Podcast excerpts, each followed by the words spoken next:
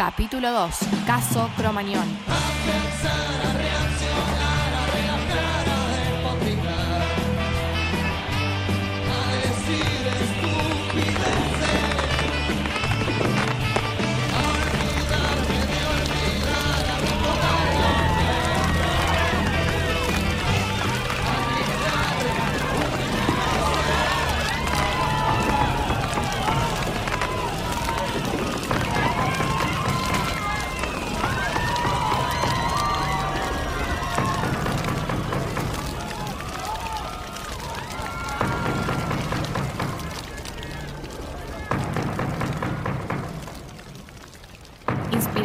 Hechos reales.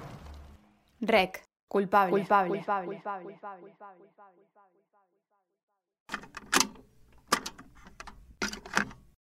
Caso Cromañón. Fecha 4 de enero del 2005. Sospechosos. Omar Chabán, dueño del boliche República de Cromañón. Patricia Fontanet, cantante de la banda Callejeros. Diego Algañarás, manager de la banda Callejeros. Testigos. Martina Prieto.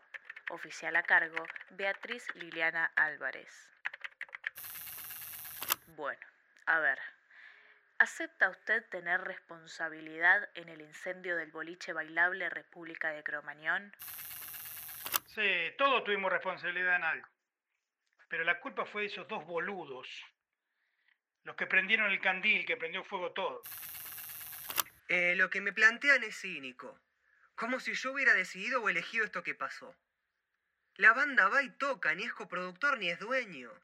No me declaro culpable por ir a tocar mi música. Pero si yo soy representante de la banda, no del boliche. Mi función es probar sonido, cerrar cuentas y llevar a la banda. No me declaro culpable. Necesito que me cuente con detalles lo ocurrido el 30 de diciembre de 2004 en Cromañón. Empezamos a tocar y de la nada comenzó a prenderse fuego el techo. Es más, me di cuenta cuando me indica mi compañero, Juancho, el saxofonista, va, Juan Alberto Carbone. Lo que se prendió no era una bengala, era una candela. Veo una explosión en el techo, como un destello, luces que explotaban y, y paramos de tocar. Automáticamente le señalo a la gente que estaba adelante y les grité que salgan, que nos siguieran. Corrimos como pudimos porque no se veía nada, hasta una puerta que estaba atrás del escenario. Fue el azar que esté abierta porque de lo contrario nos hubiésemos muerto. Cuando nosotros fuimos a ver el lugar, Chabán nos dijo que entraban 4.000 personas. Incluso nos mostró fotos de Rodrigo cantando ante 5.000. ¿Y vos no estabas enterado que la capacidad máxima era de 1.300 personas? Eso ya lo dije, soy músico y artista. La capacidad de responsabilidad del dueño del lugar y de las entradas que venda. Cada uno es responsable de su trabajo, a lo que quiero llegar. Yo soy músico, voy y toco. Vos sos policía, venís y me tomás la declaración. Chabán es dueño del boliche, por ende es su trabajo mantener las condiciones seguras en el lugar. Antes del recital, yo escuchaba ruido de pirotecnia. Entonces le pregunté a Pato si esa noche los pibes iban a portar bien. Si no, ¿a quién le iba a preguntar? Es más, él mismo les pidió en medio del festejo que me hicieran caso. Después de este recital empezó bien, normal, hasta que vi las bengalas. Ahí salí al escenario y les grité, vamos a morir todos como en Paraguay. Eso es en referencia a un incendio que había ocurrido en un shopping de ese país. Entonces, para usted, ¿quién tiene la mayor carga de responsabilidad en todo esto que pasó? Absolutamente la banda. Ellos y su manager. ¿Argañarás? Fueron ellos quienes fomentaron la pirotecnia. ¿O me vas a negar sus antecedentes en los otros shows? Siempre había petardos, bengalas, candelas, siempre. Pero esta vez salió mal. Muy mal. Nunca en ninguna presentación le dijeron al público que se mantenga calmado. Cuando el 30 de diciembre Patricio les preguntó si se iban a portar bien, los pibes no dijeron que sí. Al contrario, ahí empezaron a gritar más que nunca. Y eso a uno le tiene que hacer ruido. Tiene que mostrar un poco de responsabilidad con su público. Ellos son los responsables, porque era su gente, y lo fue a ver tocar. ¿Por qué Cromañón funcionaba con tantas irregularidades? No entiendo, ¿por qué estoy involucrado en esto? Yo solo fui a poner un montaje escénico para un show musical. Eso queda más que claro. Pero nunca se dio cuenta de la falta de reglamentación del lugar. Está bien, pero yo nunca supuse que podría ocurrir semejante tragedia. De todas maneras, cuando fuimos a hacer la prueba de sonido, vimos que el boliche tenía tres puertas y un portón. Pero el día del concierto todo estaba cerrado con candados y alambres. Seguro porque los gerentes no querían que los adolescentes entraran al lugar sin pagar. Igual, de todas maneras, no estaba al tanto que iban a poner los candados. Eso, eso fue lo que provocó que todos apretujaran el, el pasillo de ingreso del boliche. Aparte no había ni matafuego ni agua en los baños. Yo creo que los inspectores del gobierno de la ciudad y los bomberos prefirieron hacer la vista gorda. Pero si usted sabía que eran comunes las bengalas en los conciertos de callejeros, ¿nunca se dio cuenta de la media sombra? Sí, era algo normal, pero fue el boliche el que estaba habilitado con una media sombra. ¿Qué hay respecto de la responsabilidad municipal de la policía, de los bomberos? Yo pienso que por medio más de una coima debe haber. Mire, señora, con todo respeto. La seguridad no corría por nuestra cuenta. Corría por cuenta del boliche. El exceso de personas, la falta de seguridad, la falta de artículos contra incendio y demás. Repito, no fue responsabilidad nuestra. Nosotros nos expusimos al incendio. Nosotros también somos sobrevivientes. Y nosotros siempre apelamos a la seguridad de nuestro público. Que quede claro eso. Marty, toma, te dejo un vasito de agua y lo que necesites nos lo haces saber, ¿sí? Yo acá voy a estar cuando te sientas lista, cuando te sientas cómoda para hablar. Tranquila, está todo bien.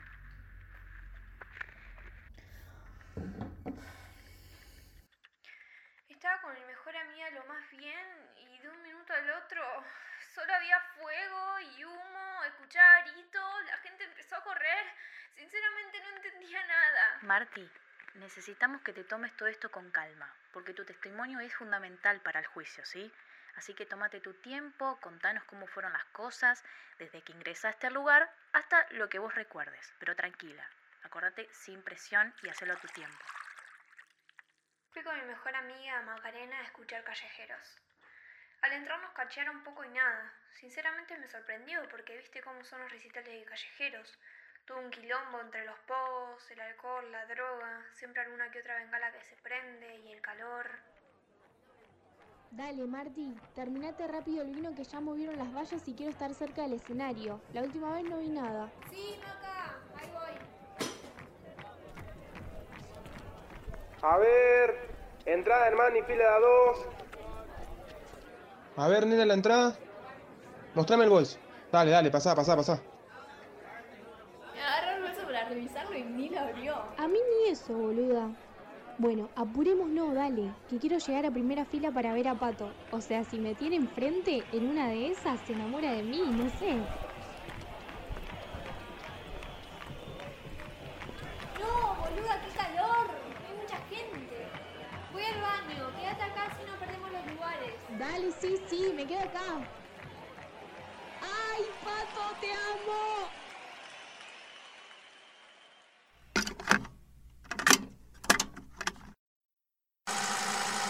Bueno, Marty, ¿y es verdad que el establecimiento no contaba con agua en el baño? Si no tenía agua, claramente no. Ni agua, ni matafuego, ni nada con lo que se pueda apagar un incendio.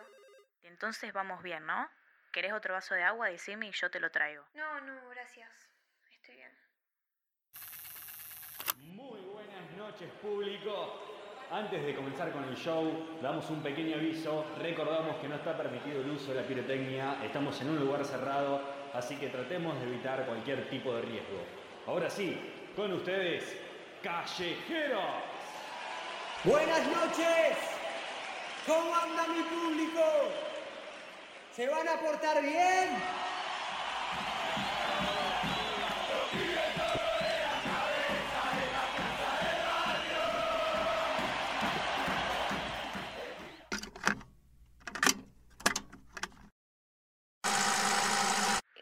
Entonces vos en ese momento sentiste que Patricio Fontanet los estaba provocando. No, la verdad que no.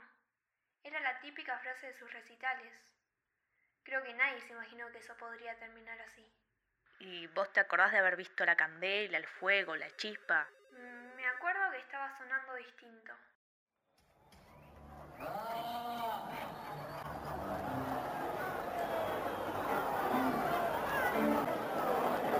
Terminaba con ilusión la así lo quedó ayer, ¿no? Oh, la historia del 2013 es mucho más reciente, así que ¡vamos!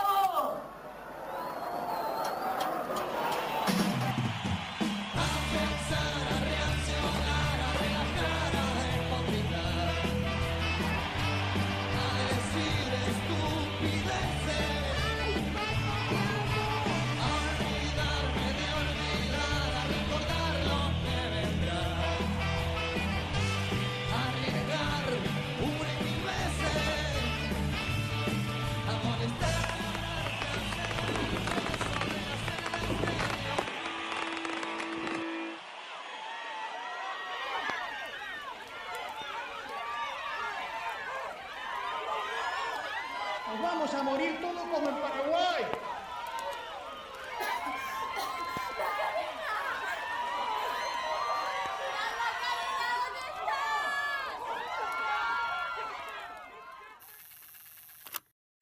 Necesito agua. Sí, Marti, tomá. La idea es que te tomes todo esto con calma, ¿sí?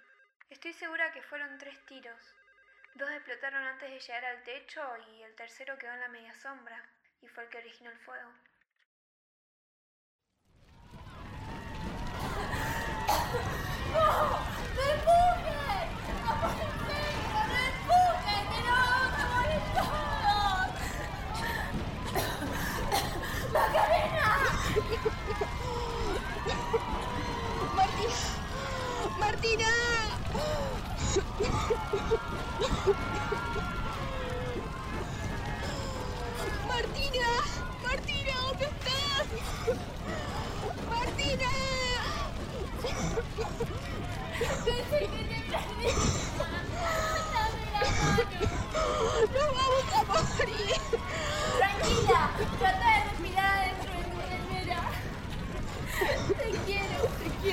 No me quiero morir.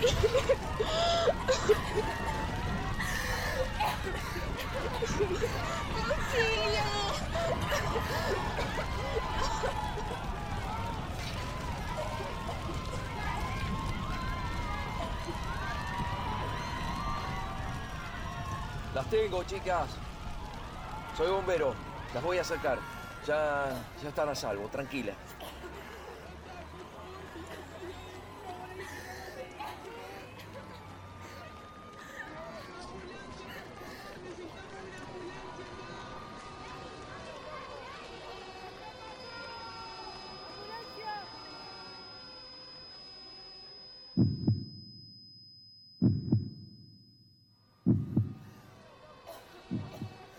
Ahora, ahora les van a hacer un, un par de chequeos para ver cómo están, ¿eh?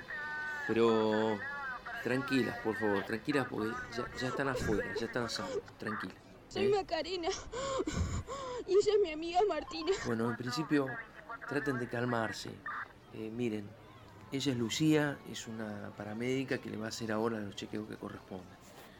Doc, ella es Macarena y su amiga Martina. Aténdelas bien, por favor. Hola, chicas. A ver, Macarena. Seguí la luz. Respira profundo.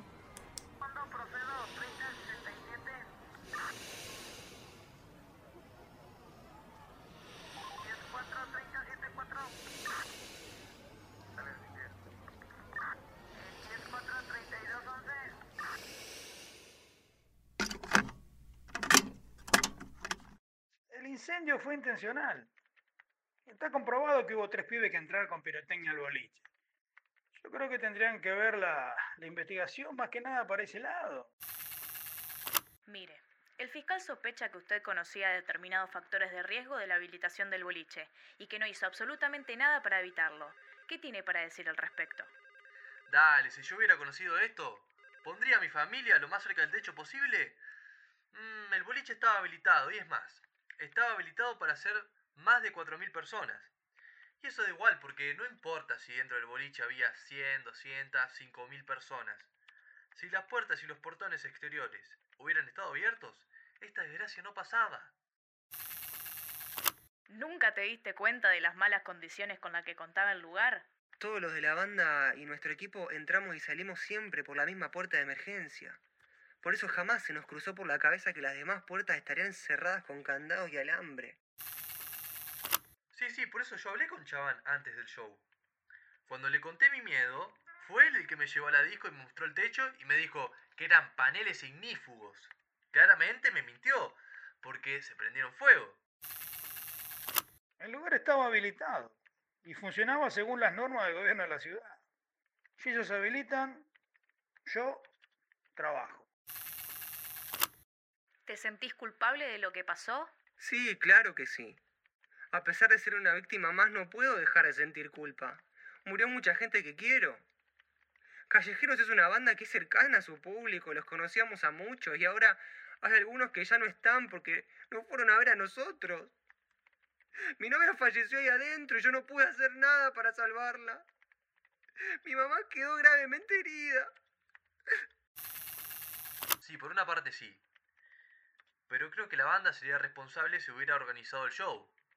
Pero este no es el caso. Fue Chaván quien contrató a la banda. Nosotros nos quedamos con el 30% y por eso se hacía todo como él quería. Sí, claro.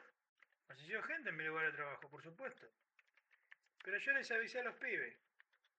Yo les dije que se portaran bien. Pero, viste cómo son los adolescentes. Son soberbios, se creen que nunca le va a pasar nada, no escuchan a la autoridad. Además creo que mi actitud de haber cortado el sonido apenas comenzó el incendio hizo que mucha gente se salvara. De lo contrario, el número de muertos hubiese sido otro. Tranquila, Martina. Te prometo que vamos a cumplir nuestro deber y se va a hacer justicia de una vez por todas. Lo que realmente pasó con los verdaderos personajes.